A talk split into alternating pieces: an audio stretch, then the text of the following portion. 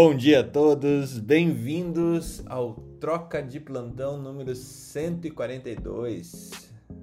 É, parece que foi ontem que a gente estava com, com Troca de Plantão, onde a gente tinha respostas sobre todas as perguntas, o mundo e tudo mais, né, Felipe? O Guia dos Mochileiros das Galáxias presente aqui conosco hoje, 100 dias depois. É, Para quem não conhece, o, o, Guia do Mochileiro das Galáxias é um, um livro uh, icônico, né, onde você tem uma passagem desse livro que você pergunta para o computador mais avançado já construído qual é a resposta do mundo de tudo, é, é, do mundo para as coisas importantes e tudo mais, alguma coisa assim. E a resposta é 42. 42.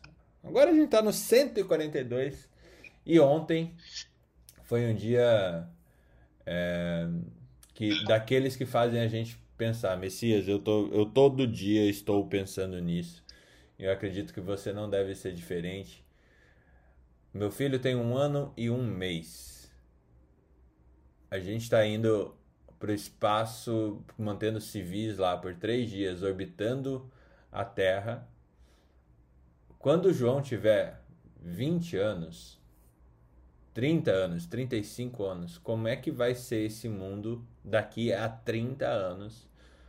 Uh, quando, sei lá, o que, que pode acontecer depois desse outro passo que a humanidade dá? Na verdade, um cara que encadeou tudo isso e, e fez civis conquistarem o espaço e provavelmente o Elon Musk e a sua empresa SpaceX será a primeira é, instituição, empresa, pessoa a pisar em solo marciano.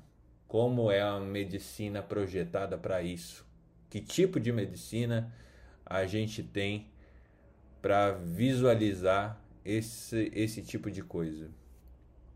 Felipe, a bomba tá contigo. Ah, cara, é, é espetacular porque assim, tem pessoas que elas vieram para a humanidade mudaram radicalmente a nossa história. E, e, o fato de estarmos aqui, por exemplo, se deve a três pessoas principalmente. A gente teve toda a genialidade e coragem do Bill Gates para desenvolver tecnologia que já existia, mas de uma forma para ficar numa caixinha vagabunda que podia estar em qualquer casa a gente está aqui porque teve um cara chamado é, Steve Jobs que foi demitido da empresa que ele trabalhava e depois ele teve que voltar para salvar a empresa. Que é um gênio. Tá? Imagina você ser demitido da academia médica e anos depois voltar e salvar tudo. Imagina o que esse cara passou na cabeça né, dele, tudo isso. Então, quando você fala de pessoas. Mas você esqueceu uma. Uma mais, ah, import mais importante que as duas. Aliás, eu tal vou chegar nela. Talvez. Será que é a mesma que a gente está pensando? Então vai. Então, essas duas pessoas fizeram 50 anos em 5. Trouxeram a tecnologia dos computadores, trouxeram a tecnologia dos, dos aparelhos, a conectividade e tudo mais. E teve um cara que revolucionou o mercado. Teve um cara que imaginou que tudo poderia ficar um clique e que não era normal você não conseguir ter acesso a livro, que não era normal você não ter acesso a produtos e que ele hoje prova que você pode ter tudo um dia e um dia na sua casa sem ter custo adicional por isso. O cara chega na garagem dele, picha o nome da empresa no papel e prega na parede com duas, dois aparelhos de fax, um computador e uns 600 fios ligados a tudo isso. O nome desse cara é, é Bezos. E ele cria a Amazon.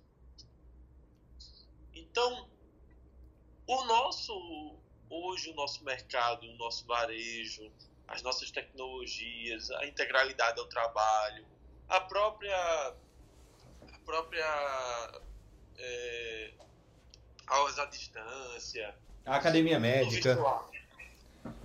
Tudo isso está integralizado no sonho de três pessoas que sonharam diferente, sonharam separado, mas que a natureza fez com que na, convencionalmente elas convergissem.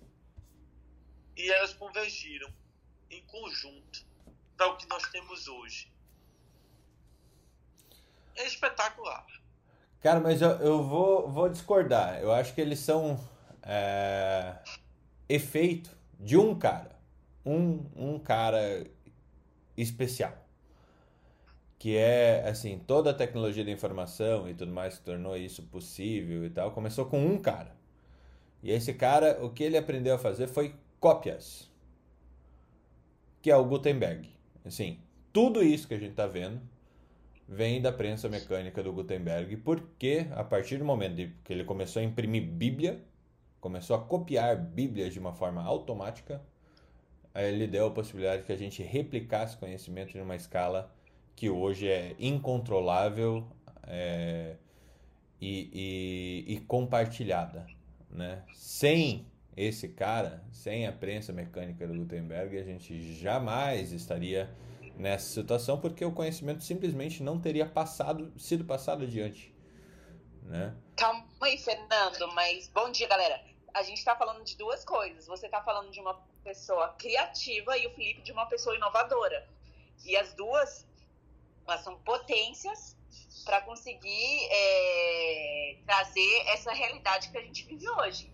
Então, não existe maximizar ou minimizar um outro, eles são complementares.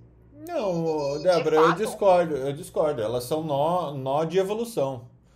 É, sem o Gutenberg, jamais ninguém.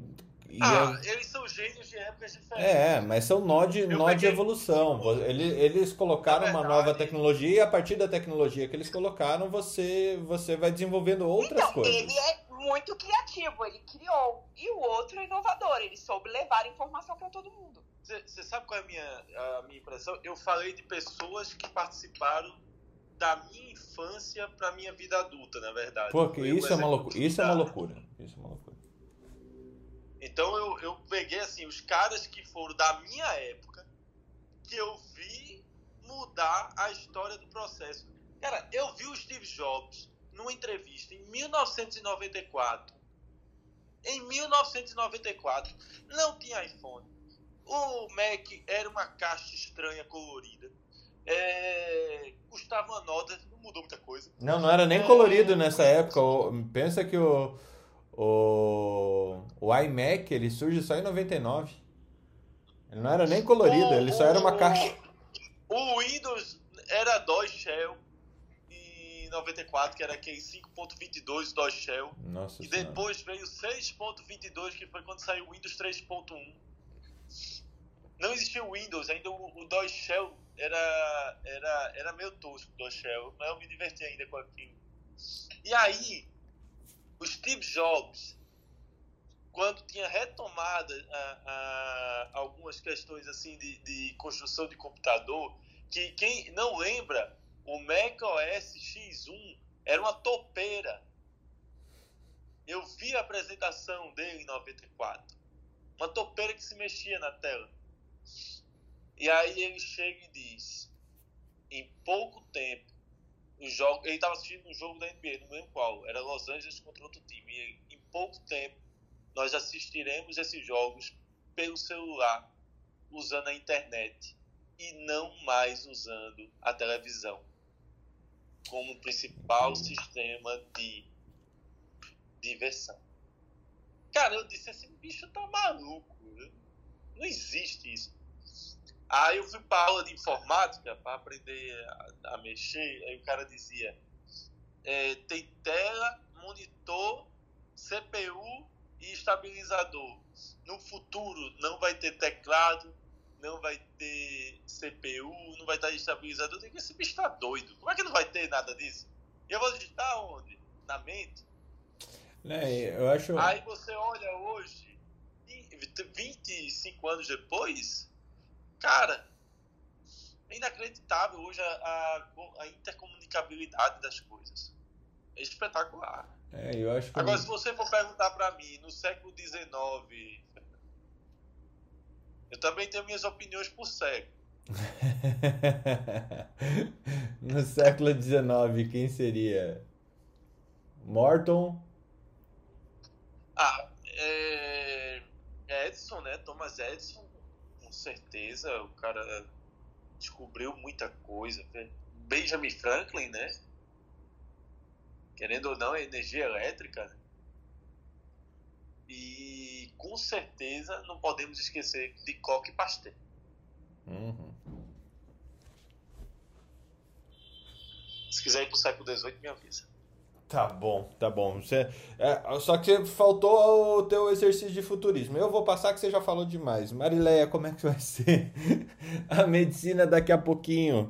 Com o João com 30, teu filho com 50, com, com o filho do Messias também com 30. O que, que você vê acontecendo num mundo onde viagens para Marte são possíveis e até é, não estranhas? Bom dia. Ah, é tudo tão acelerado, né, Fernando? Meu Deus. Eu, eu, eu imagino. Como é o nome daquele desenho que o pessoal. que a gente já falou aqui, que fica. É um desenho antigo que fica tudo robô, moram. Ah, Futurama. Os carros ficam. É, Jetsons. Jetsons, isso. Eu vejo e enxergo isso, sabia? Eu enxergo tudo muito, muito é, diferente do que a gente habitualmente vê ou que a gente só vinha também. Mas eu acredito nisso aí. Agora eu acredito também é,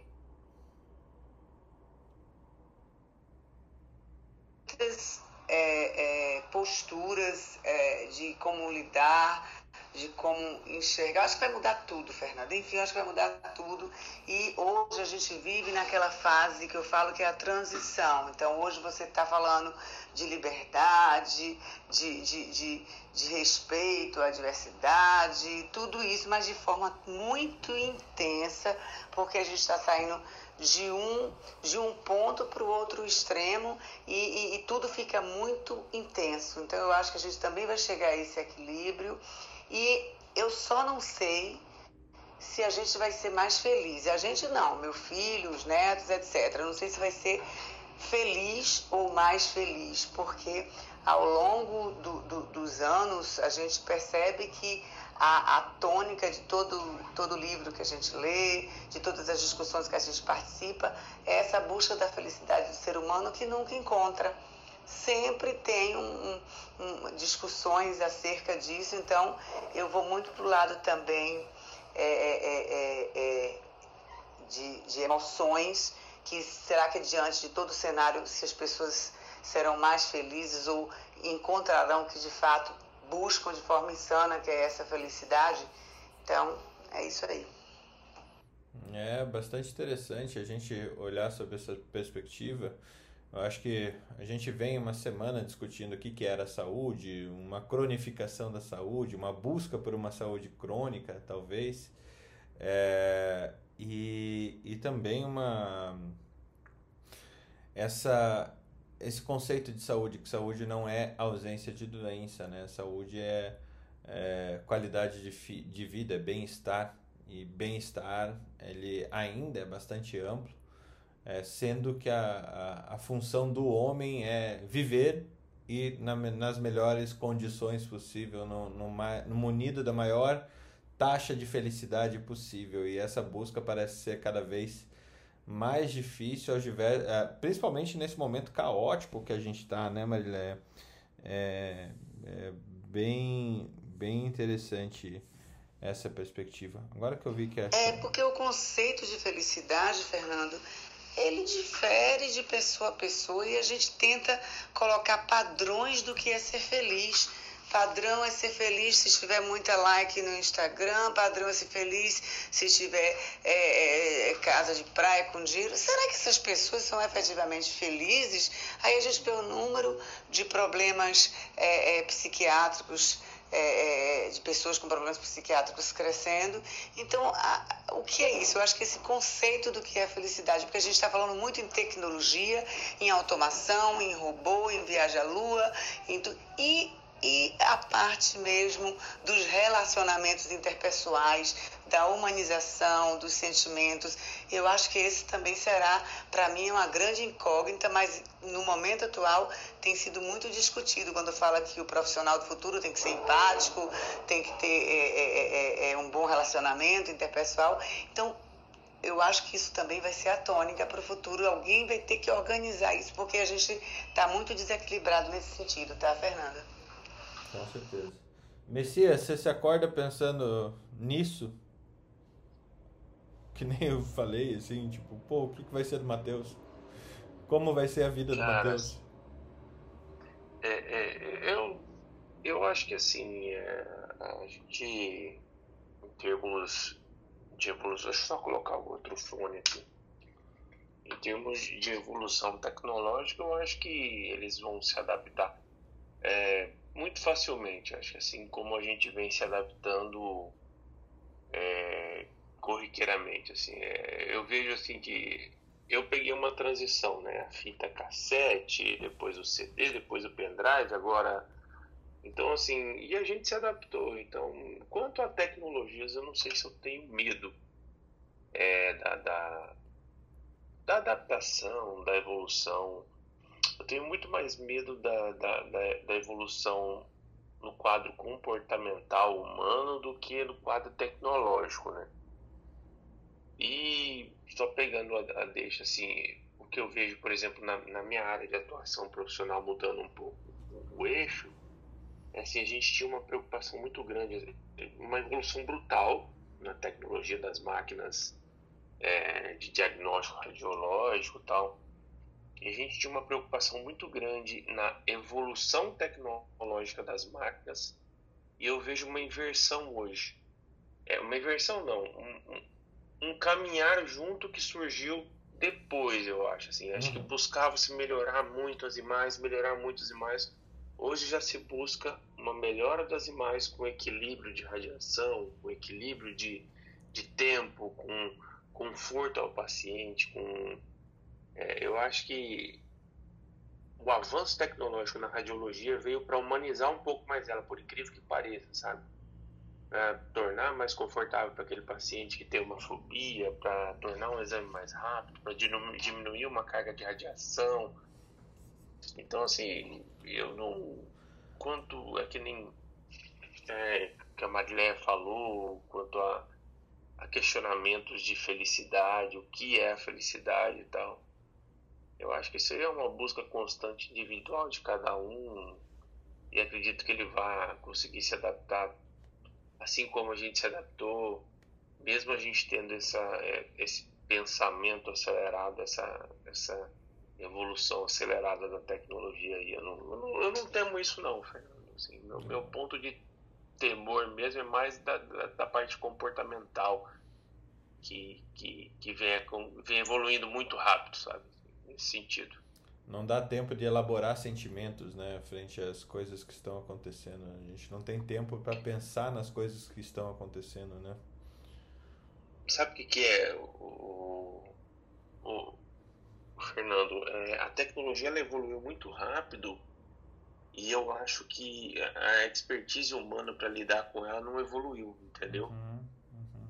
Então a gente tem crianças, adolescentes recebendo uma bomba de informações e uma bomba de cobrança, uma bomba de coisas que nem sempre são corretas, entendeu? E aí a gente está colhendo muitas crianças depressivas, um aumento de suicídio em adolescentes, é, pais cobrando de, de, de maneira. Não estou questionando o mérito educacional de cada família, mas pais questionando é, cobranças bem mais enfáticas é, com uma ausência de presença daquela criança. Então, assim, eu, eu tenho medo nesse sentido, assim, Fernando, assim, a tecnologia no comportamento humano, não a tecnologia em si. Sabe? É, é isso que eu, eu, eu tenho medo disso aí, sabe? O próprio mundo tecnológico cobrar um comportamento que, que nossos filhos não consigam acompanhar. Perfeito, perfeito. É, eu, eu, eu acho que eu não tenho medo, eu tenho curiosidade, mas talvez esse medo que você traga é, é alguma coisa que a gente tem que sempre estar tá olhando, porque a nossa, se a gente julga que a gente tem uma posição é, de com a possibilidade de entender esses avanços de tecnologia e, e ajudar as pessoas a elaborarem sobre esse caminho, a gente não pode se abster dessa, dessa função, né? É, talvez tornar cada vez mais disponíveis essas elocubrações aqui que a gente faz sobre os diversos assuntos que a gente traz de, de tecnologia demais, né? A gente está falando, uh, de um lado, a gente está falando de tecnologia da informação e comunicação que mudou tudo, todas as relações humanas mudaram e vão continuar mudando. Uh, basta uma nova empresa bilionária criar uma nova rede social que agora, em vez de dancinha, faz as pessoas plantarem bananeira e, e ganharem likes por isso é, ganharem reconhecimento social que de uma forma hoje muito volátil, né? Ela, ela dá essa, essas microcargas de serotonina para as pessoas e, e sei lá qual que vai ser o próximo impulso da, da, da a próxima empresa que vai dominar a mente das pessoas, como a TV fez, como o celular fez depois, como o iPhone fez, como o Facebook fez, o Orkut fez, o Facebook fez, o Instagram fez e agora o TikTok faz. É... Só vai mudar a, a coisa. Talvez a gente aumente essa blindagem desse túnel é, midiático aí, esse túnel de mídias das mais diversas que mantém as pessoas lá dentro e esquece de, de olhar para o meio. Né? A tua, teu raciocínio é realmente bem, bem interessante. Ana, pode falar. Não, só, só complementar, só comentar rapidinho assim, uma, uma coisa assim que para a gente pensar, né? Antigamente, quando nós éramos, assim, entre aspas, punidos pelos nossos pais, eles falavam assim: hoje você não vai brincar com seus amigos lá fora Hoje a punição, né, entre aspas, é ah, você vai ficar sem celular um dia. Cara, olha a diferença de conceito, entendeu? É esse meu medo que, que, eu, que eu quis dizer, sabe? É, é complicado. Desculpa aí, Ana. Desculpa tomar seu tempo aí. Desculpa aí. Não precisa pedir desculpas. Ana, você até coloca ali no título é, uma nova especialidade. Toda vez que eu fico interrompendo e falando coisas sem necessidade é pra pedir desculpa. É, cara, você não vai parar de pedir desculpas, foi assim.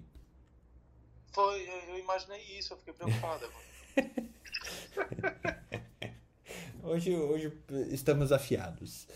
É, uh, uma, da, uma das coisas que a Marileia estava trazendo e uma, um pouco do que a gente busca uh, nessa, nessa lógica de levar qualidade de vida, levar é, é, bem-estar, é, a gente já viu aqui contigo uh, o surgimento da, da medicina integrativa, uh, outras especialidades ou tentativas de especialidade aqui no Brasil que tentam é, olhar, ter esse olhar mais amplo sobre o indivíduo, assim como a, a medicina do estilo de vida.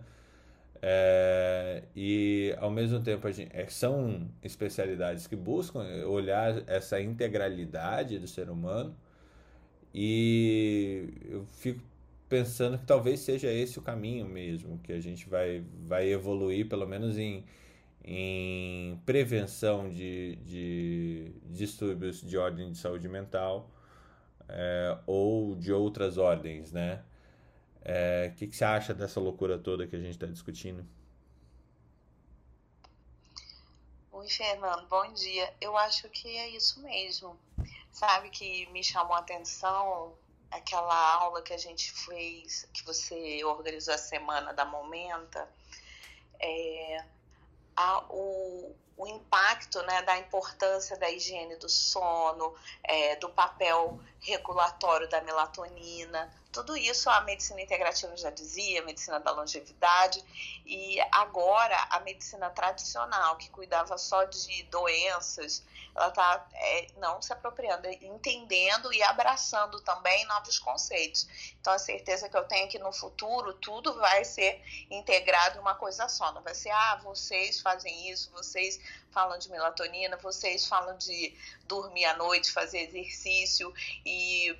É, de, de fazer higiene do sono. Então, eu percebi que cada vez mais a gente entende que o manejo do estresse, que é, o, o, cuidado preventivo é muito mais importante do que a gente. Não que a medicina não reconhecesse isso.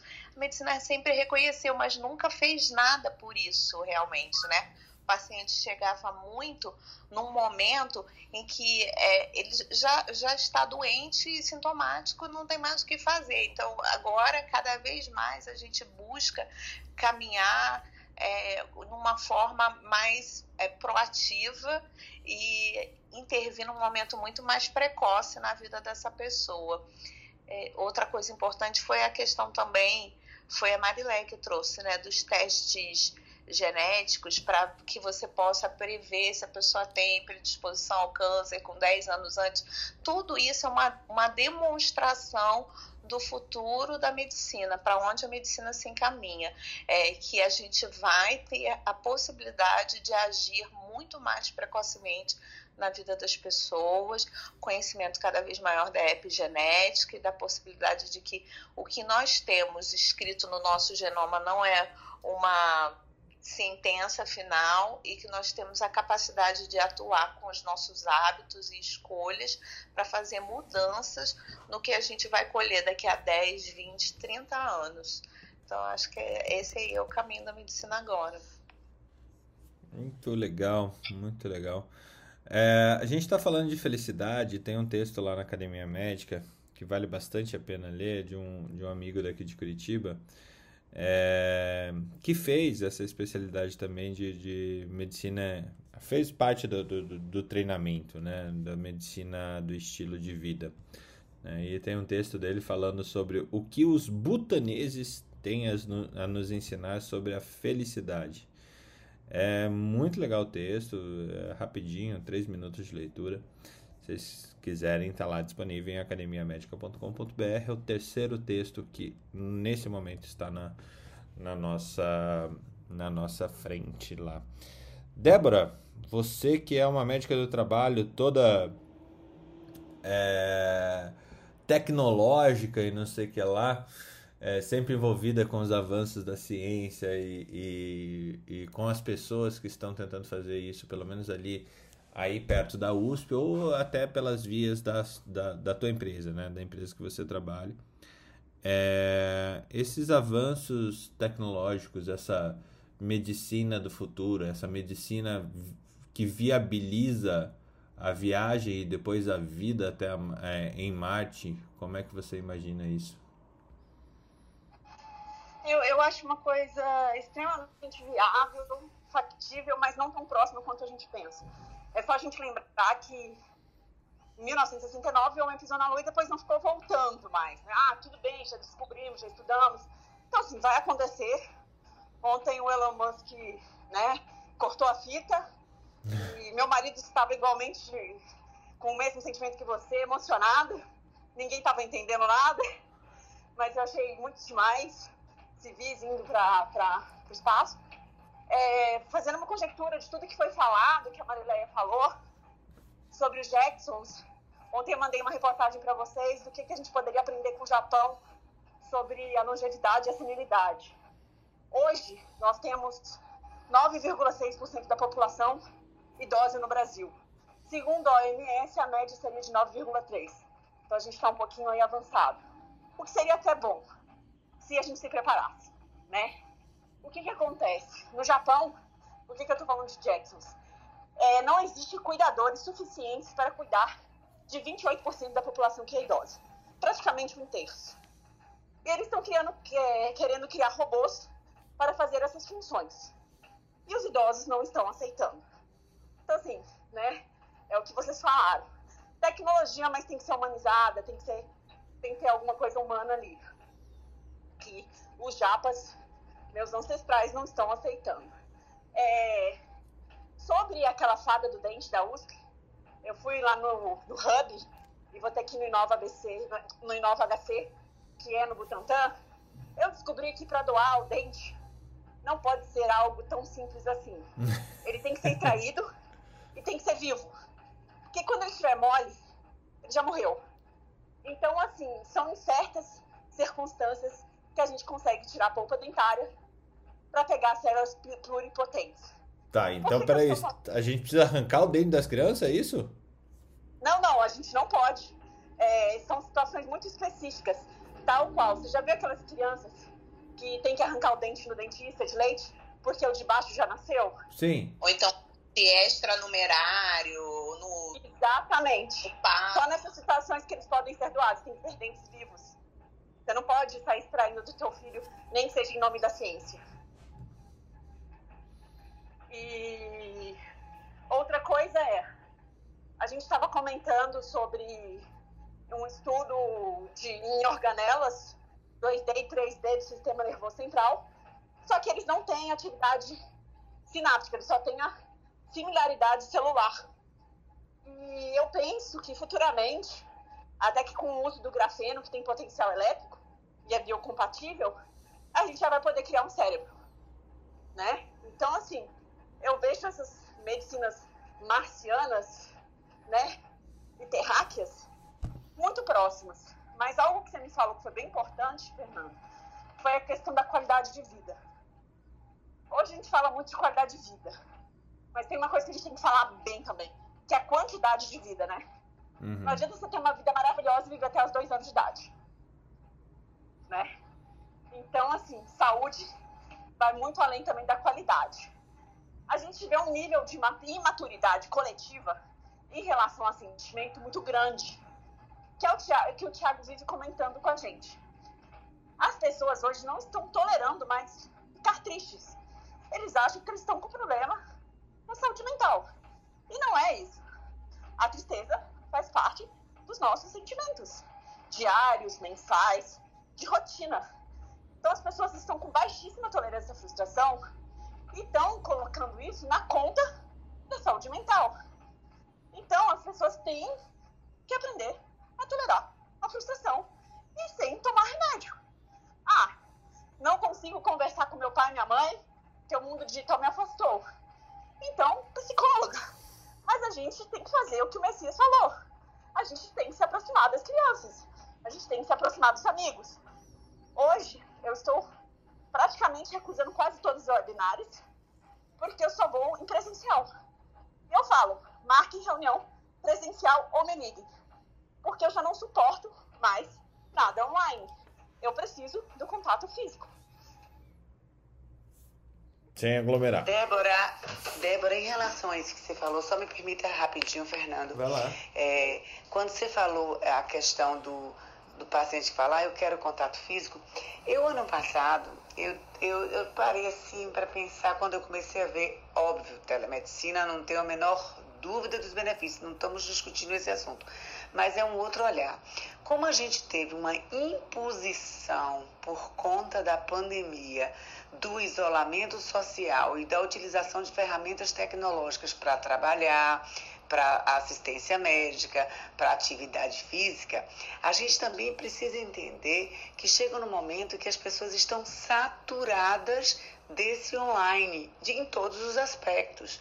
Então é natural que um pós-pandemia a gente tenha um retorno é, é, é, à necessidade do físico, do presencial, que a gente fala, será que as pessoas não se adaptarem, não querem uma, tele, uma teleconsulta, não querem um trabalho online? Não é, é, o, é adaptação mesmo a, um, a uma, uma, um modelo de comportamento que foi imposto para todo mundo. Então, eu acho que a gente vai passar uma outra fase de transição que é a necessidade desse retorno de eu estar na academia, de eu encontrar todo mundo, de eu ir para a rua, de eu ir para o consultório e depois a gente chegar nesse equilíbrio do virtual. Então, assim, tudo que vem de forma impositiva e, e, e, e que ah, no início você acha até legal, pô, tô em casa, não tô trabalhando, tô, assim, tô trabalho em casa, tô acordando, não preciso me arrumar, pegar trânsito, mas tem uma hora que essa necessidade do contato, essa necessidade dessa aproximação, que é natural, chega.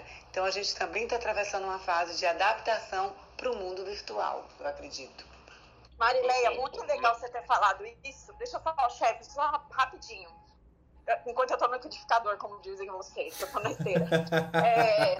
tá no liquidificador. Saiu um estudo no The Lancet que eu vou compartilhar com vocês sobre saúde mental na pandemia nos Estados Unidos com um N de 67 mil vidas. Os transtornos mais prevalentes na pandemia, que eu estava conversando com o meu esposo, que é psiquiatra, é transtorno de adaptação, transtorno de ansiedade generalizada e estresse pós-traumático.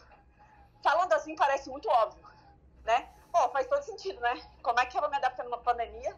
Meu Deus, vou morrer. Fico super ansiosa. E depois, pô, um monte de gente morreu. Estresse pós-traumático. E como a gente vai lidar com isso? Com essa temporalidade de picos desses, dessas doenças mentais, que de fato existem, e ver o quanto isso está sendo patológico na vida das pessoas. Porque tem gente que perde parente e consegue superar. E tem gente que não. E aí a gente tem que ver o quanto que é o estresse pós-traumático de você ficar internado numa UTI, escutar o barulhinho, ver um monte de gente morrer, ser jogado no cara e coroa, 50% de chance de viver. Então, assim, existe, existe. Mas a gente vai ter que filtrar, vai ter que entender e trabalhar com esse transtorno de adaptação, porque eu também acredito que o modelo híbrido seja o ideal associado a isso aí, o Débora e Mariléia, não sei se vocês chegaram a ouvir no, no, um termo que estão usando aí, não tão recente, chamado autismo digital. Nossa, eu não, então, não tinha associa... ouvido. Você não tinha ouvido falar? Não. É, um, é, é um termo, é um termo até é recente, assim, que é esse, esse, afunda, esse afundamento que, que a, a pandemia proporcionou em jovens, adolescentes, esse afundamento nos aparelhos tecnológicos, celular, videogame e tal, está causando um, um, autismo digital, levando ao isolamento social e aumentando os transtornos psiquiátricos. É, é bem, bem interessante, cara. Depois, se puder, dá uma lidinha assim. Autismo digital, mas faz todo sentido, né? Sendo que todo uh, jogos hoje, todos os jogos para PlayStation e tal, eles são redes sociais, todos. Em PlayStation, Xbox ou para o celular, todos os jogos são redes sociais. Né? Todos eles é, utilizam o jogo para essa interação, para entendimento de comportamento pra, pra, e com um único objetivo: deixar as pessoas dentro dos jogos ou deixar as pessoas dentro das mídias sociais. Então você cria um fluxo de atenção muito grande para aquela tela e desvia toda essa atenção do mundo exterior. É muito interessante o termo mesmo, Messias. Eu não tinha eu não tinha entrado com em contato com um termo que, que justificasse esse túnel que eu tinha falado antes, esse túnel blindado que não deixa as pessoas saírem desse mundo digital, como o autismo digital que você colocou. Bem, bem interessante. Vou dar uma pesquisada assim. Bem bacana. Uh, Débora, ainda no, na, na, tua área, ainda mais que você trabalha com, com indústria de metal, né, de, de mineradora e agora tecnológica com essa questão do grafeno, é, uma das coisas que aconteceram nesse ano e me chamou muita atenção, acho que eu já compartilhei com vocês, é que na virada do ano a gente teve um, um vídeo lá das, da, da dança dos robôs da, da da Boston Dynamics, né? E ontem é, eu vi o vídeo do novo robô da Boston Dynamics, que é o. o... Ai, como que é o nome do cachorrinho? É, vou ter que ver aqui. Boston Dynamics. É, o cachorrinho chama Spot.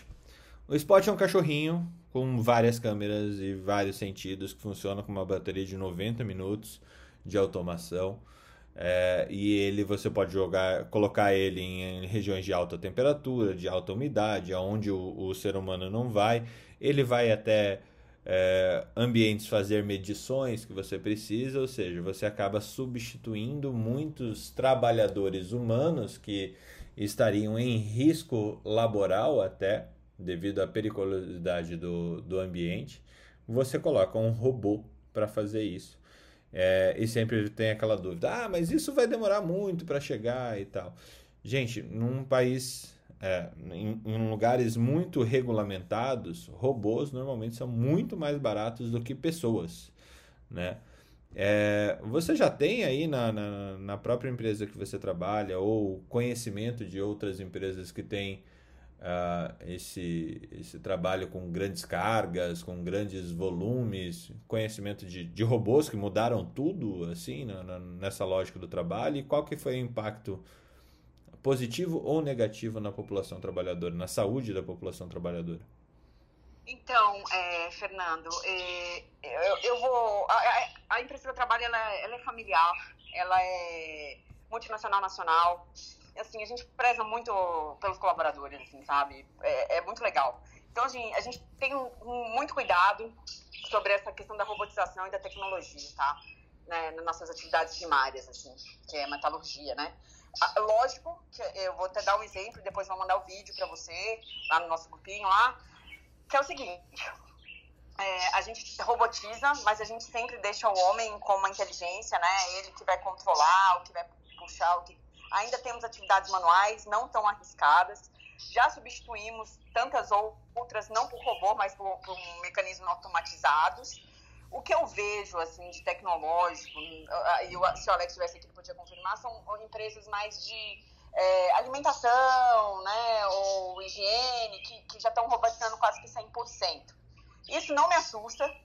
Na Guidal a gente já faz é, uma preparação para os operadores explicando que daqui a 30 anos várias é, profissões que existem hoje não vão mais existir, né? E as que existem vão se modificar a gente estimula o conhecimento técnico deles, porque a gente tem preocupação deles saberem que, que não é como era antigamente, uma pessoa que trabalhava na Ford, na Volks, ficava 30, 25 anos, as coisas vão, vão mudar muito. E, e só para te dar um, um, um, spoilerzinho assim, que, que não é problema, porque já vai ficar na mídia, a gente tem um mecanismo um, que a gente coloca dentro do, do, dos caminhões, assim, que a gente prevê se a pessoa tá só com uma mão no volante, se ela tá cochilando, se ela tá com a mão para fora e só para poder auxiliar e evitar acidentes. Então assim, a gente tem muito a tecnologia a nosso favor. A gente tem um outro mecanismo que nas pessoas que trabalham em alto forno, né, que são aquelas panelas que derretem toneladas de aço, que eles, a, a, eles conseguem aferir se a pupila está com mi, é, é, miose ou midríase, para ver se ela está com sono, se ela está desatenta ou não, para a gente não liberar o operador para trabalhar. Então, assim, a gente tem muita coisa bacana, muita coisa bacana. Mas, assim, no centro é a pessoa, entendeu? É, e isso me encanta bastante. É, mas as coisas vão mudar e a gente está vendo que as coisas já estão mudando. Então, é, é uma empresa muito tecnológica, mas muito humana isso me deixa uhum. muito feliz. E eu, eu não sei, assim, se vai ser tão rápido. Meu marido, quando ele ouviu a sua fala, ele falou assim para mim, mas de qual Brasil o Fernando está falando? Do 99% do Brasil ou do 1% do Brasil? Porque isso a gente está falando de 1% do Brasil, né? É, eu tô então, assim, falando, assim, eu tô vai... falando da empresa que listada na bolsa que emprega um monte de gente de, dessa empresa, é. de, desse Brasil. Né? É, então, é um Brasil muito pequenininho, né? Então, assim, é muito pequeno. eu acredito que no Brasil pequenininho, no Brasil que tem grana e tal, vai rolar muito rápido. Acho que nos próximos 10 anos. Mas no, no, no Brasil, Brasilzão, vai demorar. É, o Brasil carvoeiro, o Brasil sertão, que produz carvão em fornos e tudo mais, que descasca a castanha do Pará para exportar, isso não vai, não vai alterar é, rápido. O Brasil extrativista, né? O Brasil artesanal, ele não, não muda rápido, com certeza não, porque esse Brasil é realmente pessoas acabam sendo mais baratas que tecnologia. Mas para empresas como a sua, que são de tamanho de, a, a, que você trabalha, são de tamanhos de cidades, né? De cidades pequenas, 30, 40, 50 mil é, trabalhadores lógico, espalhados pelo Brasil, tem essa governança e essa Uh, você, você trabalha para a Secretaria de Saúde da tua empresa, como se fosse uma prefeitura e você trabalha para a Secretaria de Saúde. É, é desse Brasil, é, é, e são empresas como a sua, que, a sua e outras semelhantes que tem que puxar a régua, né, Débora? No fim do dia, o exemplo acaba vindo de cima, né? É, é, é um pouco pesado. A Dani tá, tá me ouvindo aí, ela é da Intercem, que chama Sementeira, e que eu queria que ela subisse, ela nunca sobe é, que é francesa. E é, é, é, complicado manter essa régua, viu, Fernando? Porque a gente tem que provar por A mais B, assim, sabe? E, e dar resultado financeiro. Ninguém é bobo também, tá? Uhum. Eles gostam, eles fazem essas questões de saúde e tal, porque a gente prova que é mais barato mesmo, que, que vai dar lucro. E, e, e é, é, difícil mudar essa mentalidade, é muito complicado. A, Dani tá aí para ver, ela não teve nenhum problema de Covid ela atuou junto com a Secretaria de Saúde do Brasil inteiro, porque ela já usava N95 há vários anos, por um critério de extremo cuidado com os operadores dela. Então, a, a, a empresa que ela trabalha não parou. Porque ela já faz com excelência, isso já tem aí anos. Então, assim, ela não teve que brigar para comprar N95, ela já tinha N95 porque ela provou que era necessário, entendeu? Porque a maioria das empresas do segmento dela não tinha, então ela não teve nenhum problema. Ela ligava, pros, assim, ela era procurada pelo secretário de saúde das cidades pequenas, aí nesses interiorzões, para explicar qual, o que, que era medida de biossegurança, por que, que não valia a pena fazer aquelas testagens é, é, sorológicas. As pessoas não sabiam a diferença. A grande maioria dos secretários de saúde do Brasil não são médicos. Então, assim, o papel dela foi fundamental. Ô, Dani, sobe aí para falar com a gente, por favor, que você tá ouvindo a gente aí. Sobe a Dani lá, ô. Tô, tô tentando, tô tentando. Ela já. Ela é faladeira pra caramba, que nem eu. Vixe, Maria, então a gente não vai falar mais. Não, não vai, não vai, vai acabar. Então, assim, são experiências muito interessantes, experiências que o, que o Alex faz na, na Abbott, assim, são muito importantes, né? Que, que ele consegue é, conectar a medicina do trabalho, que antes era tão mal vista, hoje ela, ela foi prioritária na pandemia, né? A gente conseguiu fazer um controle muito importante. Bem-vinda, Dani, toca aí. Bem-vindo. Só avisando, só avisando que é gravado, tá, Dani? Bem-vinda. É, a gente, como é a primeira vez, a gente tem que fazer esses avisos. Mas muito bom ter uma pessoa nova aqui junto conosco e a Débora já tinha falado de você para esse grupo. Bem-vinda. Obrigada, obrigada, valeu. É, e é isso que a Débora falou mesmo, né? Eu acho que é, durante a pandemia, é, a, a, empresa que eu trabalho, ela tem unidades em cidades que são cidades de interior, do interior do interior, muito pequenas e com uma estrutura de saúde totalmente precária. E, e a, a estrutura, a nossa estrutura que a gente montou nas unidades fez total diferença aí é, inclusive no apoio da, das, das cidades, né? Então, é, são cidades assim é, é que o secretário de saúde, a pessoa, a pessoa mais é, é, relevante de saúde da cidade, é um psicólogo, um técnico de enfermagem, ou é alguém que não tem nenhuma formação nessa área. Uhum. E, e a gente trocou muita experiência com eles, levando inclusive é, é, o, o que, que, poderia ser feito na cidade para ajudar a prevenir aí os casos. E assim, eu considero que a gente passou pela pandemia é, com uma situação bastante confortável se você considerar o, o, o, que foi essa pandemia no Brasil, né? Então, acho que, que foi sucesso, assim. Mas que legal, do jeito que você está falando, que vocês duas estão falando, é, é, a função social da empresa cuidando dos seus colaboradores e da família dos seus colaboradores, porque uh, nesses casos, me corrija se eu estiver errado, uh, a empresa que você para qual você trabalha normalmente é a maior empregadora dessas cidades pequenas. Né? Então tem o, é o maior gerador também de imposto para essa própria cidade, ou eu estou errado? Exatamente, é isso, é uhum. isso. Né? São, são cidades que é, tem a, a Intercement lá e, e o resto é agroindústria. Uhum. Né? Então acaba sendo a maior empregadora, com exceção de uma ou duas cidades que são, são pequenos polos ali naquelas regiões onde elas estão, e tem outras empresas ali, a, a grande maioria não é, não é essa realidade. E, e a, a Intersemente, ela tem uma pegada de, de trabalhar muito essa questão social na comunidade, né? Uhum. Porque a gente entende que, que a comunidade é, é, é onde a gente está, né? E se a gente não cuidar bem dela, a gente também não vai ter profissional para trabalhar com a gente. Sim. Sim. Qual que é a dimensão da empresa, só para a gente ter ideia, é, em número de, de colaboradores e, e aonde vocês Hoje estão no Brasil? tem em torno de 2 mil colaboradores próprios, é 1.900 e uns quebrados aí, vamos arredondar para 2 mil, e tem mais uns 1.800 terceiros que trabalham com a gente.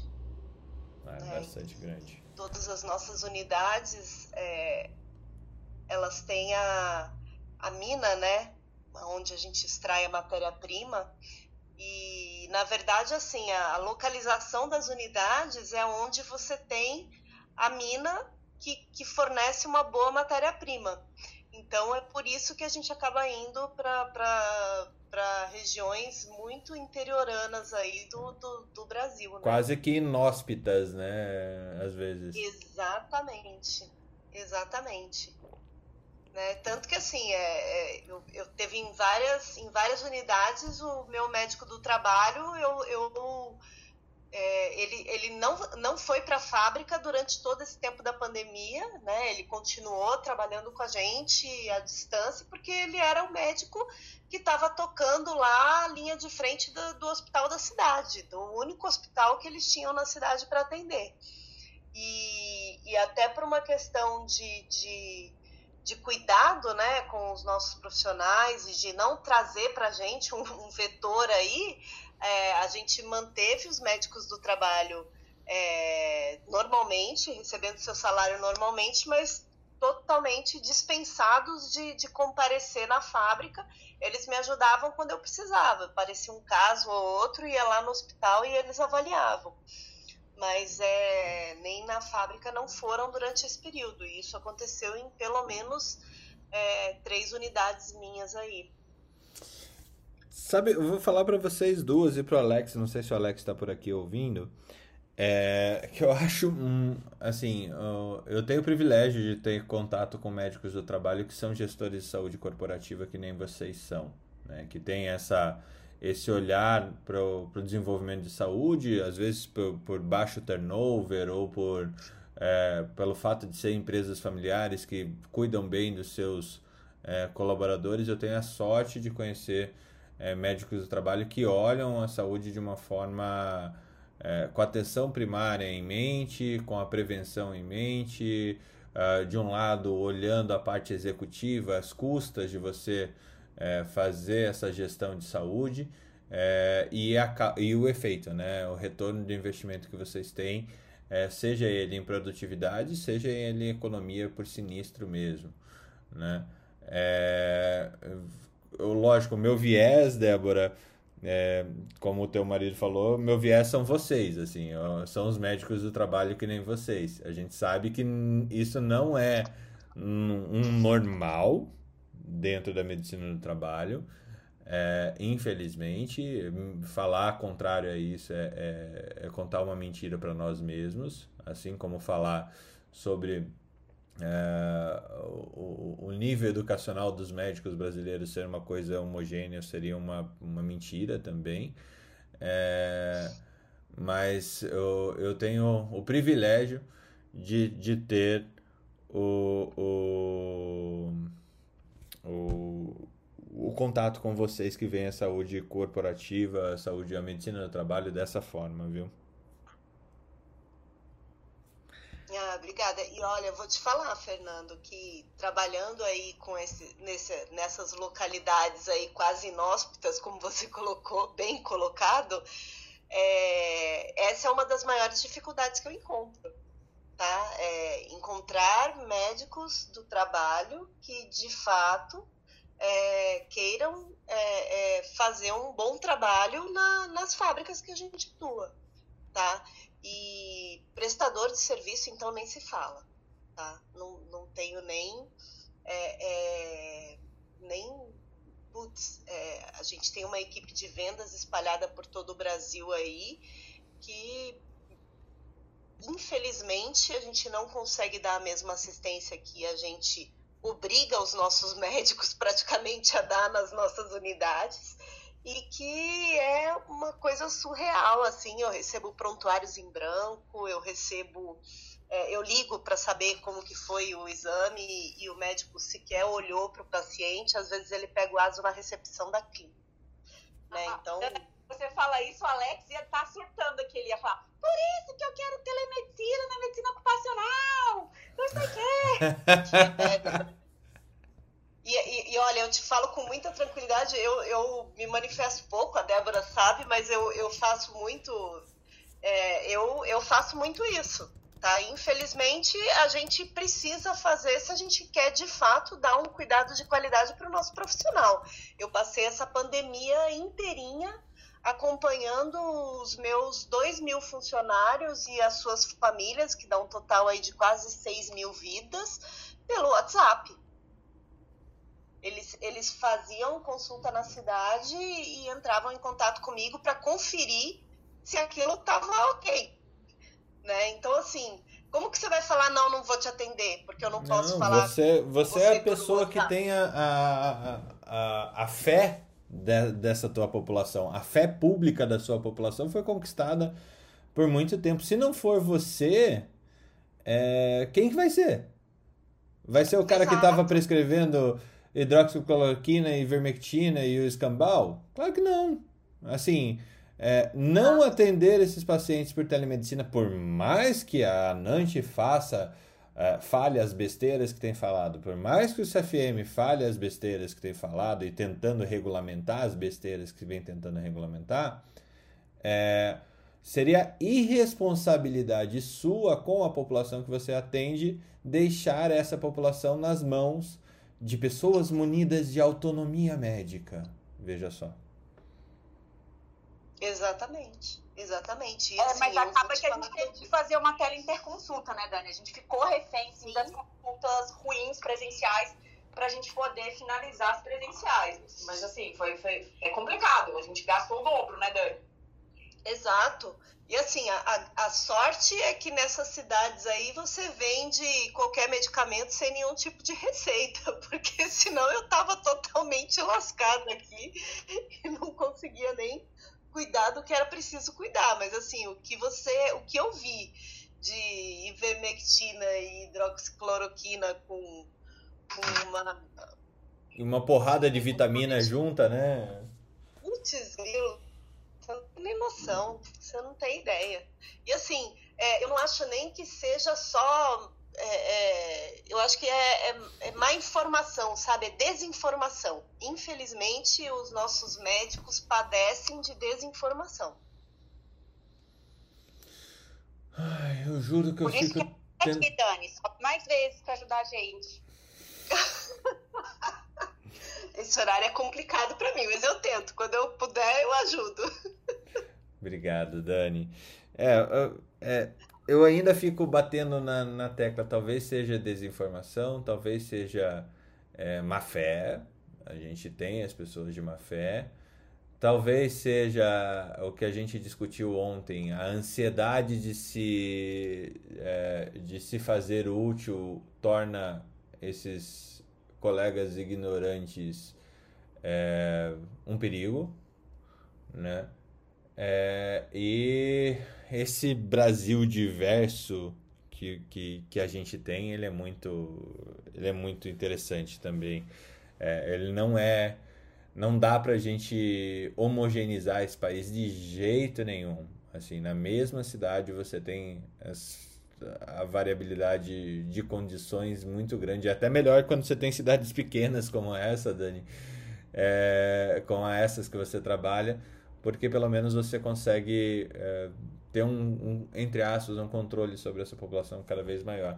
Mas agora, com essa disseminação de, de entre aspas, conhecimento é, dos mais diversos e até conhecimento que traz malefício, é, vai ficar cada vez mais complicado. Cada vez mais complicado. É. E, uma coisa que eu vejo muito, uma discussão que eu vejo muito nos grupos de, de medicina ocupacional, é a questão da, da, remuneração, né? Que todos se queixam muito das remunerações baixas e principalmente dessas clínicas que atendem aí 50 pessoas em, em 20 minutos, né? E, e isso, na verdade, Fernando, é uma responsabilidade de quem contrata esses serviços, né? Eu, por exemplo, trabalho com um prestador de serviço que 100% das vezes que aparece lá uma vaga dele no grupo, ele é criticado pela remuneração que oferece e pelas condições que oferece. Só que os médicos que trabalham comigo, através desse prestador, é, não tem essa remuneração e muito menos essa, essa, essa necessidade. E eu faço um controle rigoroso das clínicas credenciadas que me atendem. Então, eu, eu ligo para as pessoas que são atendidas nas clínicas credenciadas e se elas não foram bem atendidas, eu ligo para o prestador e falo assim, olha, eu não quero mais essa clínica trabalhando com a gente, né? Então, eu acho que assim, é, a gente, enquanto coordenador de saúde, a gente tem essa responsabilidade também de não querer é, nada que não seja como eu faria, né? Uhum, e, uhum e te digo mais, não foi. Eu, eu não sou questionada pela empresa por, por não pagar o mesmo valor aí que se paga no mercado. O valor que eu pago é um valor diferente e a empresa não me questiona, porque o resultado ele é visível. É, é só o RH então, conversar com que... outro RH que você vai ter o resultado escancarado, né? Exatamente, exatamente, exatamente. Eu acho que assim, a atuação que a gente faz dessa forma diferenciada, isso traz para a gente credibilidade e eu vi isso, é, eu vejo isso hoje na, na, na, minha empresa sem, sem se eu falar A é A, se eu falar B é B, se eu falar que roxo é amarelo, roxo vira amarelo agora, não, não tem história. E isso é uma, é uma eu, eu falo para você que isso não é, não é comum na vida do médico do trabalho. Eu entendo isso. Eu acho que tem empresas e empresas, e tem muitas empresas que, que veem a saúde apenas como uma, uma obrigação legal que eu tenho que fazer, e porque está na lei. E se não tiver na lei, acabou para mim, entendeu? Mas eu acho que a gente tem também uma parcela de responsabilidade de mostrar para a empresa o que, que a gente pode agregar de valor ali. Legal. Tá, deixa eu só complementar, Fernando. A Dani está falando isso agora, mas ela conquistou esse espaço com dados e fatos, tá? Com números. E ela foi promovida em plena pandemia, assim. Então ela é uma pessoa, assim, muito sensacional. Muito sensacional, de um coração enorme, que ajuda mesmo, de fato, as pessoas. E não só ajuda como constrói, né? Porque, assim, só ajudar é muito fácil, né? Vai lá, dá um dinheirinho e tal. Não, não é isso que ela faz. Ela constrói, ela engaja, ela emancipa, ela empodera. E, e, ver isso acontecendo é muito bom, porque vai fortalecendo. Ela criou um cargo de gerência na empresa que ela trabalha que nunca teve. Então, assim, você vai ver que o médico de trabalho ele está ganhando muito espaço por causa disso. E a gente tem que fazer vários movimentos para que fortaleça essas ações que não são só preventivas, como tratativas lucrativas, né?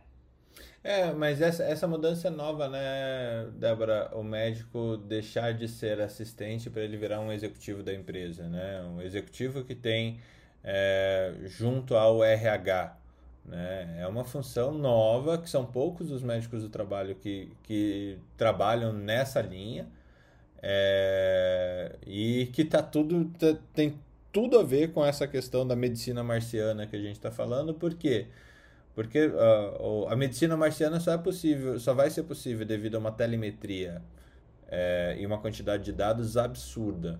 Né? Você vê a ergonomia dos seus pacientes, como que está a saúde mental, como é que está o relacionamento deles, olhar a sua população é, dessa forma é uma maneira da gente aplicar um pouco desse conhecimento que a gente tem nessa aquisição de dados de qualidade e fazer a nossa leitura que impacta na qualidade de vida dessa população que a gente atende, né? São poucos ainda, mas eu acho que o futuro é, da saúde populacional no Brasil, ela tem a medicina do trabalho como catalisadora, principalmente de pessoas como vocês duas, como Alex, como o Hamilton, é, como tantos outros ali que que eu conheço do grupo de, de benchmark, que, que vem trazendo essa, essa visão de unir medicina no trabalho com atenção primária em saúde, medicina em família e comunidade e fazer uma, uma gestão populacional, de saúde populacional muito mais interessante, muito mais inteligente do que uma mera emissão de ASO e, e, e realização de exames periódicos de dois minutos, né? Muito legal. Gente, mudando de saco para mala, tem várias notícias, a gente tá com notícia represada. Eu vou falar algumas rápido e vou falar apenas, infelizmente não vai dar tempo da gente se aprofundar. É um paper que saiu no Lancet ontem, é, falando sobre os testes diários para contato de indivíduos com infecção e atendimento por SARS-CoV-2 e a transmissão em escolas secundárias e faculdades. É, eles tiveram um, um, uma não diferença entre você fazer é, teste diário e separação da, das pessoas do convívio daquela enquanto estiverem com doença. Então, apresentou sintoma, você separa, em vez de testar todo mundo que teve contato por causa desse, dessa pessoa, você só separa o indivíduo doente e isso não apresentou é, diferença uma coisa com a outra, tá? Uh, Felipe, esse você vai ter que comentar depois. O Remdesivir não melhora o desfecho em pacientes é, que foram admitidos uh, com Covid-19. Também saiu no Lancet Infectious Diseases.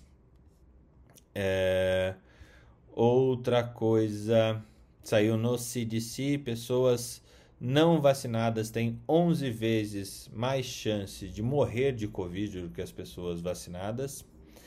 É... Como o Covid está ajudando na luta contra HIV, tuberculose e malária, é um artigo da Nature.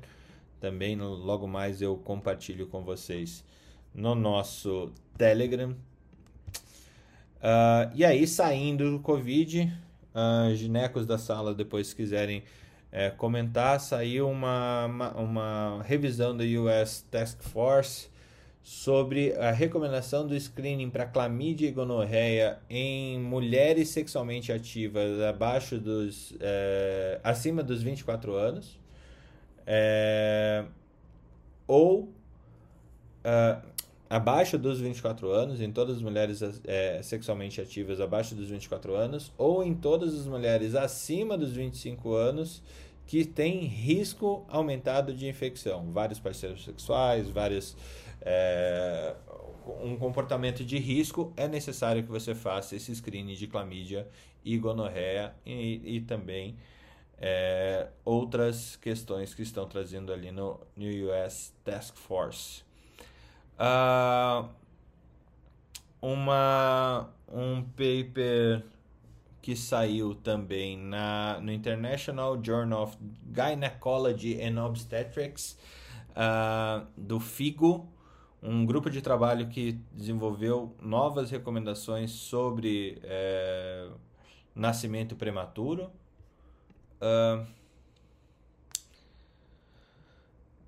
Esse eu não li, mas provavelmente eu vou. É, vai ser muito interessante eu passar para você, Marileia. Saiu na Sports Medicine, eu estou abrindo aqui numa nova guia.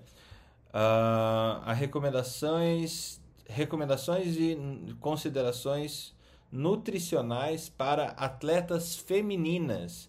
É muito legal de ver que a gente está começando a observar essa estratificação também a respeito dessa, desse desenvolvimento fisiológico que o exercício dá também em mulheres. Eu não tinha visto ainda algo do gênero. É um paper também gratuito disponibilizado por essa revista da Springer, que é a Sports Medicine. O que mais que a gente tem aqui?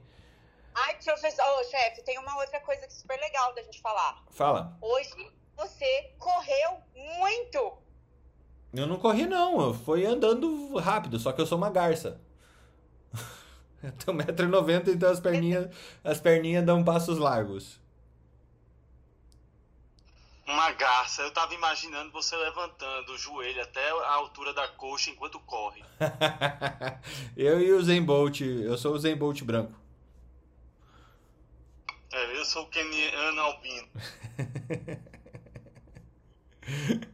Aos oncologistas é, da área aí, saiu na Cochrane uma revisão sistemática sobre é, irradiação uh, de mama parcial versus a irradiação total da mama para detecção em pacientes com, que tiveram de, detecção precoce de câncer de mama. É, a gente está bem gineco-obstetra aqui hoje. Manejo de é, embolismo pulmonar em, em gestantes de alto risco, é, do, que saiu na Thrombosis Research. que mais que... Esse é legal. É, aumento do risco de sangramento entre, é, entre os pacientes que utilizaram anticoagulação oral para primeiro episódio de venose é, de, de tromboembolismo venoso é, e, e tem esse, esse uso contínuo. Faltam três. Um, 100 anos da insulina, da terapia por insulina. Eu fico imaginando, tá, coitado dos diabéticos, dos diabéticos há 100 anos atrás. É uma revisão da Nature Endocrinology, também tá bem bacana. E um texto um pouco provocativo Deixa eu ver se a Cláudia está aqui ainda. Cláudia, isso é, é para os autores da, das, que publicam muito com vocês aí. Saiu na Science uh, um artigo de opinião falando não não faça que pesquisa não, não não transforme novos pesquisadores em ghost authors é, em escritores fantasmas. Não sei se vocês conhecem essa prática, infelizmente ela conhece e é bem disseminada, principalmente nas grandes universidades, que você tem os departamentos de qualquer coisa e aquele mestrando, doutorando, uh, ou a pessoa que está ainda seguindo numa linha para crescer dentro da, da, da pesquisa publica um artigo, mas sempre colocando o chefe do serviço em primeiro lugar e ele em segundo, terceiro, quarto. Às vezes o chefe nem participa da pesquisa, mas está lá o nomezinho dele, né? Uh, então na Science tem um chamado falando: deem a nós os créditos que a gente merece. O autor desse artigo de opinião na, na Science é a Karishma Bishit. É, se a Ana Panigas estivesse aqui, ela está vibrando com esse, com esse artigo. E por último, uh, características clínicas e prognósticos dos pacientes com angina microvascular. Saiu no European Heart Journal. É, essa condição que eu precisaria realmente de um cardiologista para explicar um pouquinho melhor. Ufa, dei minhas notícias, Felipe, Marileia, Ana, na ordem, notícias do dia. Fala, Alex, você que abriu.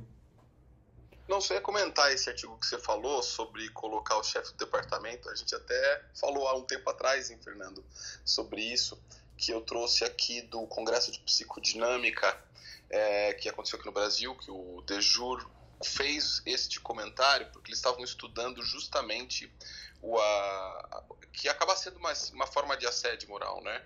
É, e pessoas entrando em depressão, burnout, entre outras questões, voltadas às pesquisas científicas, né?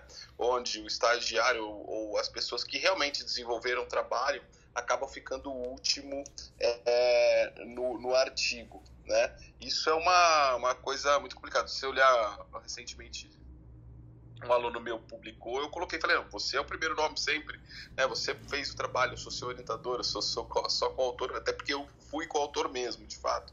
E, e é interessante isso, porque uh, existe é, é, uma forma de ultrapassar, né? É, você não reconhece todo o esforço. E quando você desequilibra esse processo, né? não vai ter, vai ter problema de saúde mental com certeza, né? Então é, o esforço tem que ser recompensado de forma. Não existe no, no, numa Olimpíada o técnico subir lá no, no pódio, no lugar do atleta. Tá? Uhum, é, uhum. Mas nas empresas, na pesquisa científica, né?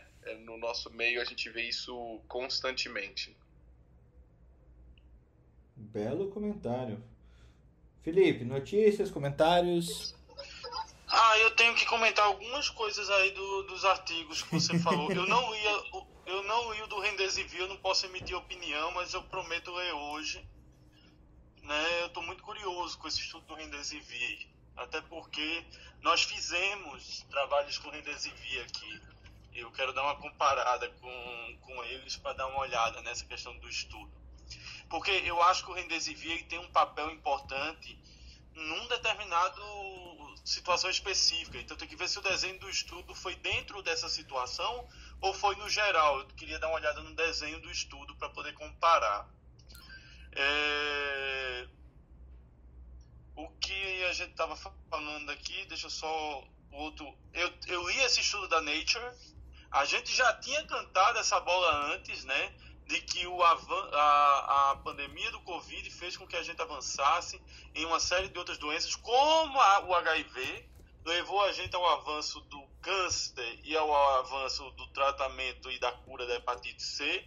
O Covid também é uma realidade com relação aos imunobiológicos e o tratamento do HIV.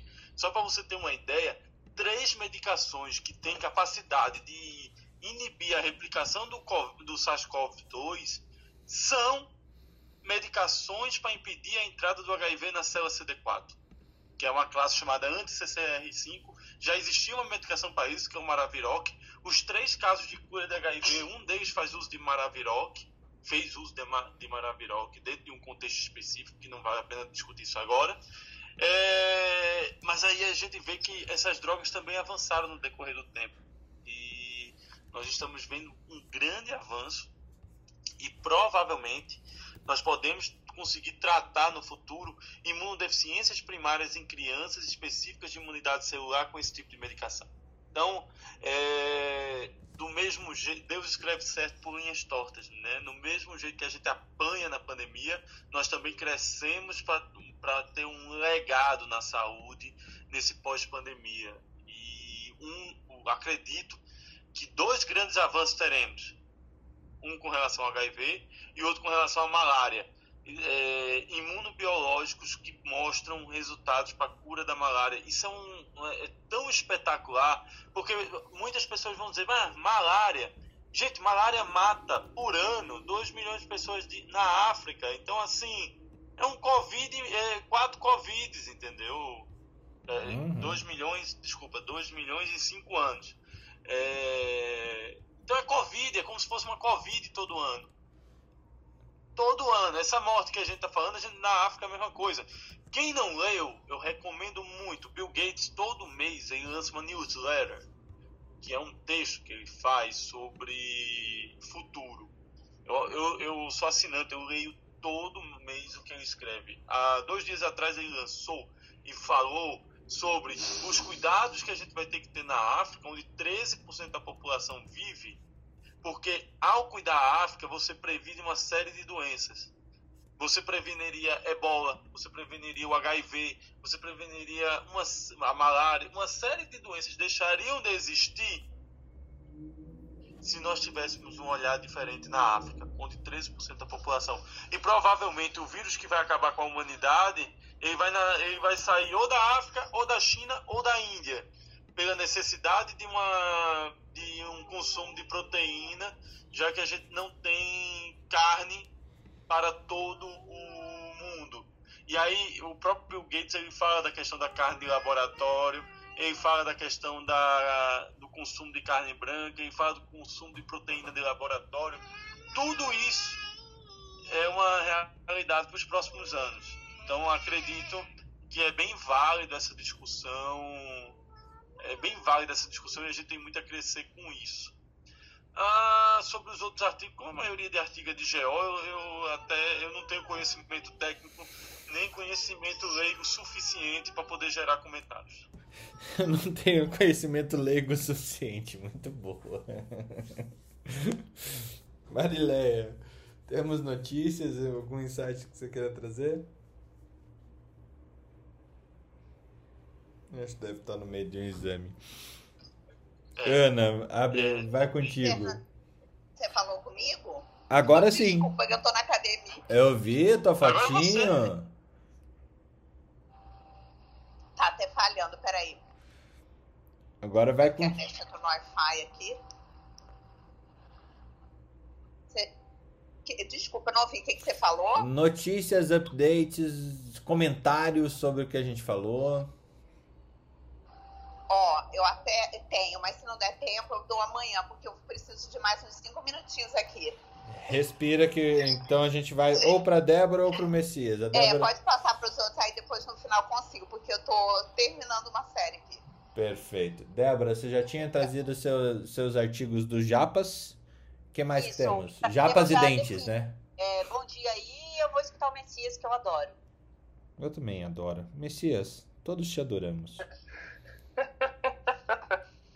Cara, assim, eu também tô meio, meio superficial no- nos artigos, cara, assim.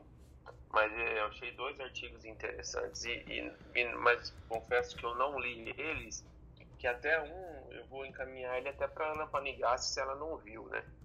É, são, são as taxas de da síndrome de Guillain-Barré recorrente é, após a vacinação da Covid-19, né? Que algumas pessoas estavam falando que não iriam vacinar por medo da de que já tiveram a, a Guillain-Barré, estavam com medo de recidivar.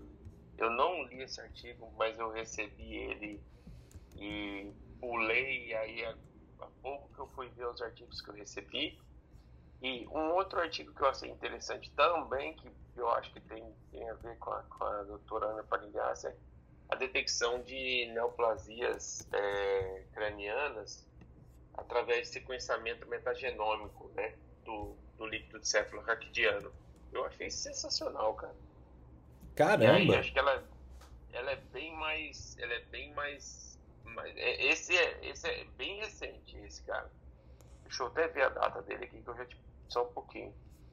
Deixa eu abrir aqui que minha internet hoje tá daquele jeito, né? De 13 de setembro. Agora, Seria uma metabulômica para líquor. É isso?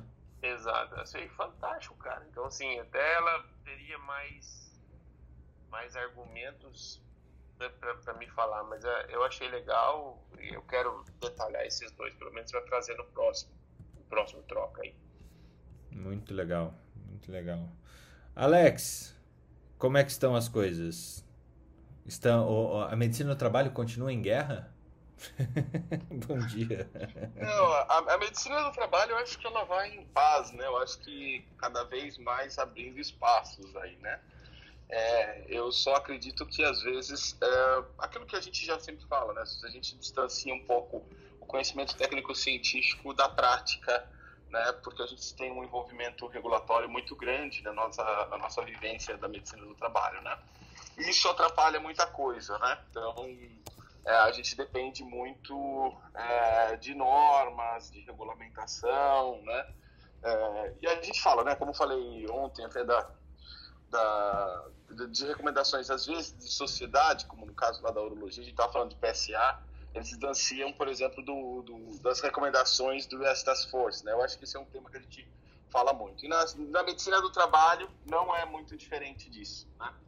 Então isso acaba prejudicando um pouco, mas cedo ou tarde, né, a ciência vence, né? E as coisas vão caminhando. É, eu vejo, eu acho que o retorno ao trabalho, acho que das empresas hoje em dia, eu acho que é o impacto mais interessante. Vejo uma perspectiva muito grande das empresas que estavam em home office retornar em novembro, algumas decidiram pelo modelo híbrido, algumas fecharam o escritório, né? Mas o cenário progressivamente de redução de, de média móvel, por exemplo, é, de, de, de novos casos, vem caindo é, constantemente. Tava, ontem eu estava verificando esses dados na América Latina, é, América Central e também eu, eu confiro sempre algumas cidades aqui do Brasil.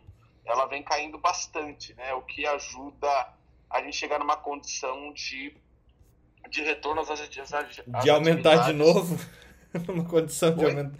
Que ajuda a gente chegar numa condição de poder aumentar de novo?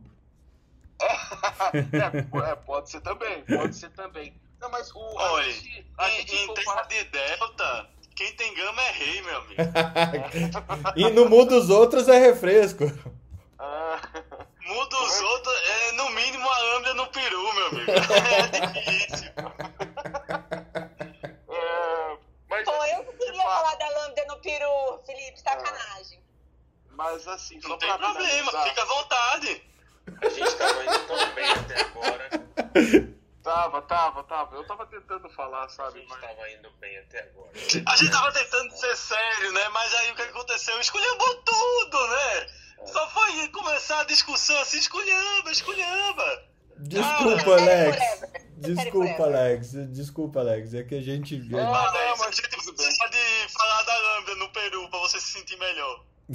É, então, eu fiquei. Eu, eu, eu tento, eu tento evitar. Você perde a concentração quando a gente fala da lambda do Peru? Não, eu não perco, eu perco o, o time da coisa. O, o murro. É, então, mas o que, o que eu vejo, existe um espaço bem grande ainda de queda, sabe? Comparado com o que os outros países estão chegando, tá? Uhum. Eu vejo Colômbia já ainda declinando bastante, é o país da MU, né? Eu vejo América Central, tem países que, que ainda estão em, em crescente, os países que estão em crescente na América Central, como, eu, só, só para ver se eu não fiz a confusão, que eu acho que é Costa Rica, é, são países que não tiveram praticamente infecção no período anterior, né? E agora estão enfrentando umas condições assim. A gente não, a gente passou por várias ondas aí de, de infecção, o que, o que me parece é que ainda vai continuar é, com alguma queda aí no, nos próximos dois meses, tá? Pelo menos é, olhando esse cenário é, evolutivo. É claro que, como o Felipe fala, né? Sempre vai vir uma, um, um, uma lambda, uma coisa que possa, possa atrapalhar. Mas eu já disse que a gente, a humanidade acaba na ômega. Eu já é. disse. então, Você já assistiu Apocalipse, Dark Side? Não, eu acabo assistindo pouca coisa. Eu tô, eu, o que eu tô esperando é a, dia 28 agora, que vai ser o, a fundação, né? Que vai vir aí, o que eu tô tô, tô mais de olho, né? E a, a, Apple, ontem, ontem a Apple lançou, né? Ontem, antes de ontem, né? O Apple, o iPhone 13, né? Algumas features interessantes do... Você já comprou do... o seu iPhone 13? Não, não vou comprar assim tão rápido, não. Mas ela, ela lançou. Eu, eu tô pensando em trocar em das filhas, né? Porque a única coisa que eu tenho de valor no meu nome são as meninas. Ah, então, o. Não, mas ela colocou algumas, algumas características novas no, no, no Apple Watch 7, na série 7, até de proteções e tal, focada na questão da bicicleta e tal, dos bicicletas. Quando você via todos os keynotes da Apple, sempre mostrava o cara correndo, né? Era alguém correndo. Eu acho que esse, esse keynote da Apple mostrou o pessoal nas bicicletas, né? E algumas outras atividades, mas eu acho que focou muito nisso. A questão de poeira, o pessoal que vai em outros ambientes, então criou um dispositivo com essas características. E o, o, e o Apple Fitness Plus, que para quem não sabe, quem tem Apple Watch e o iPhone, tem uma, uma tarifa lá no, no pacote, você tem é, inúmeros tipos de exercício que você conecta é, o, teu, o, teu aparelho na, com a televisão e faz a ginástica em casa, onde quer que você esteja, ou mesmo no iPad você pode conectar, então com os exercícios e tudo mais. Então eles ampliaram muito a gama de exercícios e e, e esses é, novos treinadores. Então ficou, foi bem bacana é, é, essa parte que eu acho que foi uma das maiores evoluções. Em geral, de novos é, sensores, não tem nenhum oxímetro novo, não tem nenhum, nenhuma é, característica nova nesses aparelhos, né? pelo menos do Keynote que saiu anteontem. Nem mesmo no iPhone 13 são, são apenas evoluções naturais, né? Uma câmera melhor, vídeo melhor, é, é, é, processador melhor, então a gente não viu nada de novo nesse sentido. A câmera de, na posição diferente, assim, né? Em vez de ser de lado, é embaixo. É, ela ficou em diagonal. É, ela ficou em diagonal, né? Mas é, tem uma coisa que a gente esperava no, no iPhone e que só aconteceu no lançamento do iPad, Porque é o seguinte, hoje, quem está de máscara e vai fazer o desbloqueio da tela do celular é uma, um saco, porque você tem que abaixar a máscara para conseguir fazer o desbloqueio. Então, no iPad, eles colocaram o desbloqueio por um touch é, digital na lateral, super, na lateral, na parte superior é, do, do, do, do, iPad, que é muito interessante, porque agora ele tem essa, essa característica mais, mais retangular, né? E esperava-se que fosse feito isso na, no iPhone, né? Não sei se eles estão com expectativa muito rápida de, de que todo mundo saia da máscara, né? Mas isso é um saco. Então poderia ter tido como alternativa esse, esse sensor no iPhone também. É, o Samsung veio... Note tem. O Samsung é. Note tem. Você bota o dedo é. na parte de baixo da é. tela, não precisa olhar para você. Posso é, falar uma coisa? Assim, eu, não, eu não me vejo tirando a máscara mais, cara. Sério mesmo. Eu não me vejo no meu trabalho. Vai, vai, fica tranquilo, vai dar tudo certo, vai dar tudo certo, fica tranquilo. Vai, não, eu, vai chegar, eu, tem, tem, uma hora que a gente olhava para os públicos antigamente e dizia: Meu Deus, olha esse povo tudo junto sem máscara. Daqui a um. Você passa um ano sem máscara, vai olhar para o povo: Meu Deus, olha esse povo separado tudo de máscara. É, o que eu observo de novos casos, sabe? Aí é que tá, Messias. A gente precisa, não pode tirar máscara enquanto não tiver é, claramente a ausência de transmissão local comunitária, né? Então você vê aquela transmissão que para aqueles, aqueles, aquela característica do CDC é abaixo de 1, né? Tem que ser inferior a 1 caso a cada de média móvel para cada 100 mil habitantes, você já pode entender que você está com, com, com, a transmissão local mais controlada, né? Então, talvez, no momento assim, é, ou para frente, você consiga tirar a máscara, né? A cara, o problema é que isso aconteceu muito antes nos outros países, né? E, e o pessoal aqui no Brasil já estava pensando em tirar máscara porque está todo vacinado. Não é porque está vacinado que tira máscara, você não pode ter transmissão, né? Então, é, e, e, no Brasil a gente está começando a chegar em níveis, em alguns lugares até abaixo de 10, né? É, há pouco tempo atrás a gente estava com 40 na maior, na maior parte das capitais, né? E eu vejo países aí na América Central, América Latina, chegando a 3, 2, já, né? Com valores de transmissão é, comunitária bem mais baixos. Mas lembrando que pode ser que mude. Então, eu, eu acredito, do ponto de vista de, de, de, proteção, que isso deva acontecer só depois de a, a, a, retirada da máscara, depois que essa transmissão comunitária esteja controlada. Senão não faz sentido, né?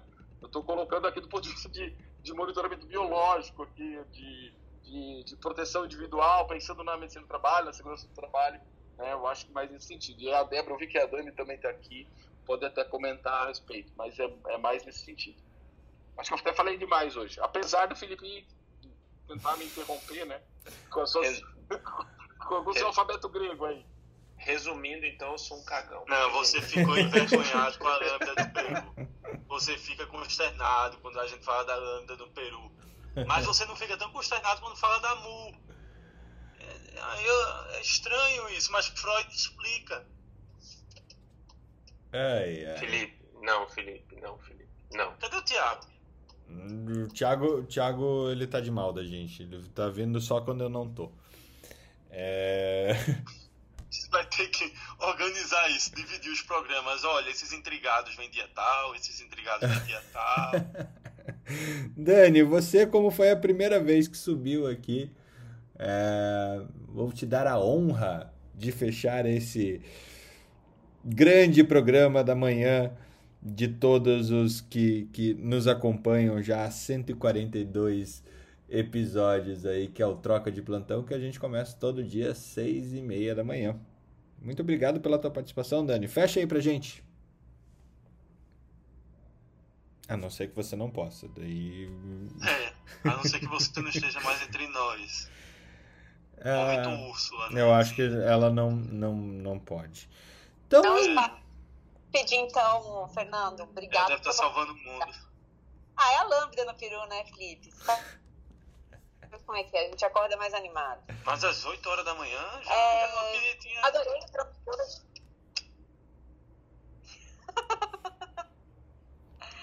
Estou é, super tenho que agradecer a Marileia. Espero que todo esse clima contagiante de atividade física que a gente está criando aqui no Troca não sei se está tão explícito assim, mas todos nós agora fazemos atividades físicas, estamos bem orgulhosos de nós mesmos, como diz o Titi, nos autogratificando. Mas é, é muito bom, assim, sabe? E a gente tá no nosso grupinho, fica postando foto quando se vê no quadro.